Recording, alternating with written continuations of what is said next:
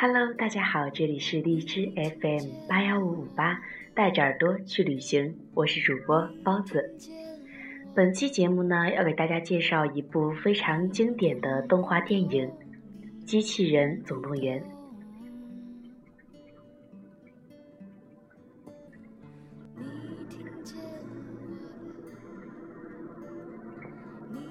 也许这一刻，我正在庞大的超市门口拎了几个大袋子，笨拙地走，而瓦里正在尘土满天的废弃城市里，把一堆垃圾吃力地压成立方体。也许下一刻，我已回到家里，爬上床看连续剧，看其实老也逃不出窠臼的模式剧情，而瓦列已经回到家里，点起灯，打开电视。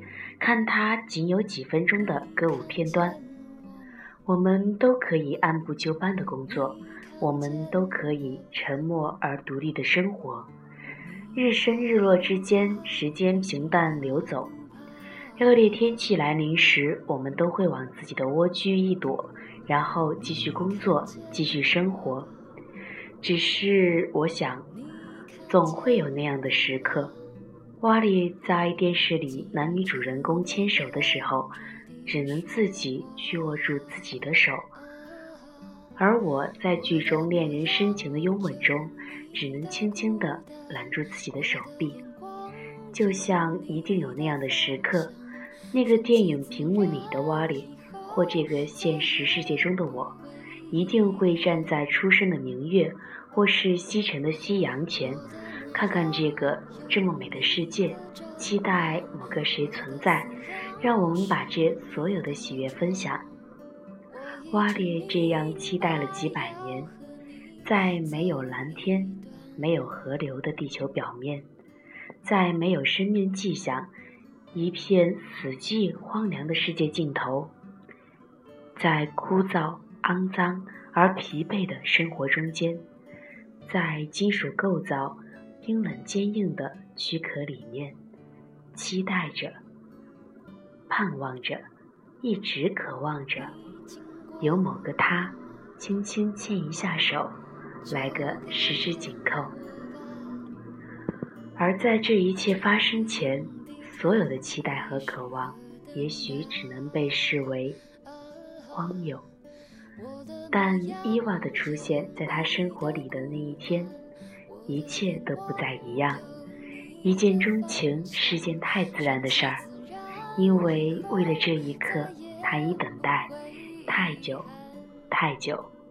他只是想多看看他，如果可能，还想跟他说说话。他看起来好像不太友好，可不要紧，他会尝试模拟微笑的神态。飓风来袭，让他来保护他。到家里躲避，他要把自己所有的宝贝都给他看：灯泡、魔方、能打着小火苗的打火机，当然还有，还有他最珍藏的、最爱看的歌舞片片段。那样的场面太浪漫了，他已经不好意思了。那么就把最新发现的宝贝献给他吧。他刚刚从垃圾堆里捡到的一棵嫩苗，他大概都已经几百年没见过了，他一定也会十分惊喜吧。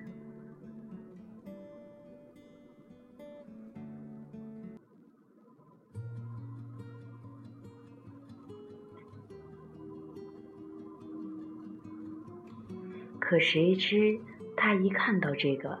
立刻一把拿过，揣进了怀里，转而一动不动的，不再有面容表情，不再有双手，也不再发出声音了。他哑着嗓子唤了他好久，好久，都没能再把他叫醒。那么，就只能在他醒来之前，好好的照顾他吧。怕他电池耗光，于是把他搬到屋顶晒太阳。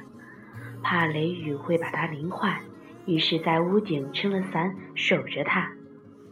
被雷劈坏了好几把伞，好在他素来有所积攒。其余的时间，他带他在蓝边看远山日落，看黛青山影、紫色云霞。他一定期盼着那一天，他该醒来，会对他微笑，会伸出双手，会和他一起来看这个世界。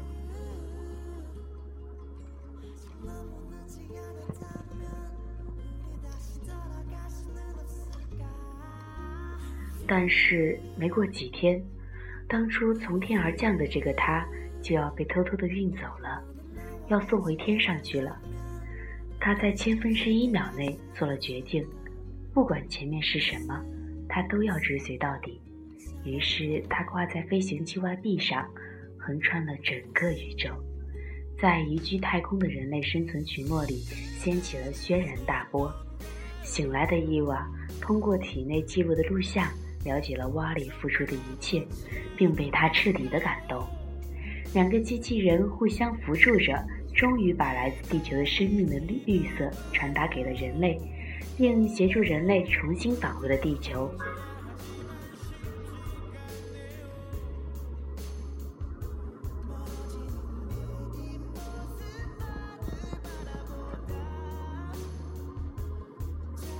所有英雄式的故事之外，我只看到了伊娃似嗔似怒、似了然又似欣喜的两眼，只看到瓦里。似怕似慌，似坦然又似无畏的神色，只看到瓦里救伊娃时的拼命三郎模样，只看到伊娃以为瓦里要死在爆炸的宇宙球的时候伤心欲绝的表情。他明明是铁锈的金属壳脑袋，却已满脸是汗；他明明是叶晶晶的眼睛，却几乎要有泪流出来。这世界尽头的两个机器人。俨然原来就是我，是你，是他，是他，单相思的乐在其中，两情相悦的狂喜，关心则乱的鲁莽，因爱而生的勇敢，对永失我爱的巨大恐惧，失而复得的欢天喜地，并肩作战的信任感，共赴生死的期盼，那些巨大而猛烈的感情，为何让我们为之动容呢？还不是因为我们自己。原来如此渴望身在其中。是的，如果我伸出手掌，那么一定是在等待你递过你的手来，轻轻的吻合，十指紧扣，让我的五指牢牢地夹住你的五指，不再放开，不让你离开。